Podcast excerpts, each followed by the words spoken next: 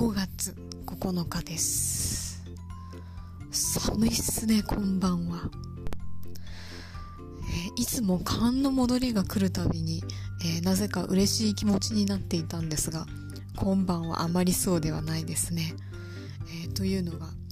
えつい先週末もう寒くなることはないやろっていうんで、えあらゆる冬物を片っ端から洗っては、えしまい込んじゃったんですね。特に毛布をもう洗って、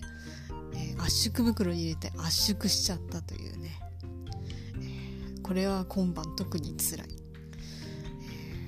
えー、ということで、えこれまた、えしまい込んでしまった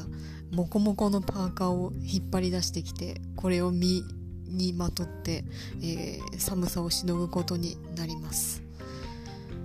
え皆さんもどうぞ暖かくして寝てくださいね。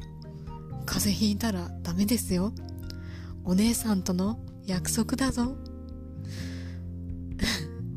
とさらに寒くなったところでおやすみなさい。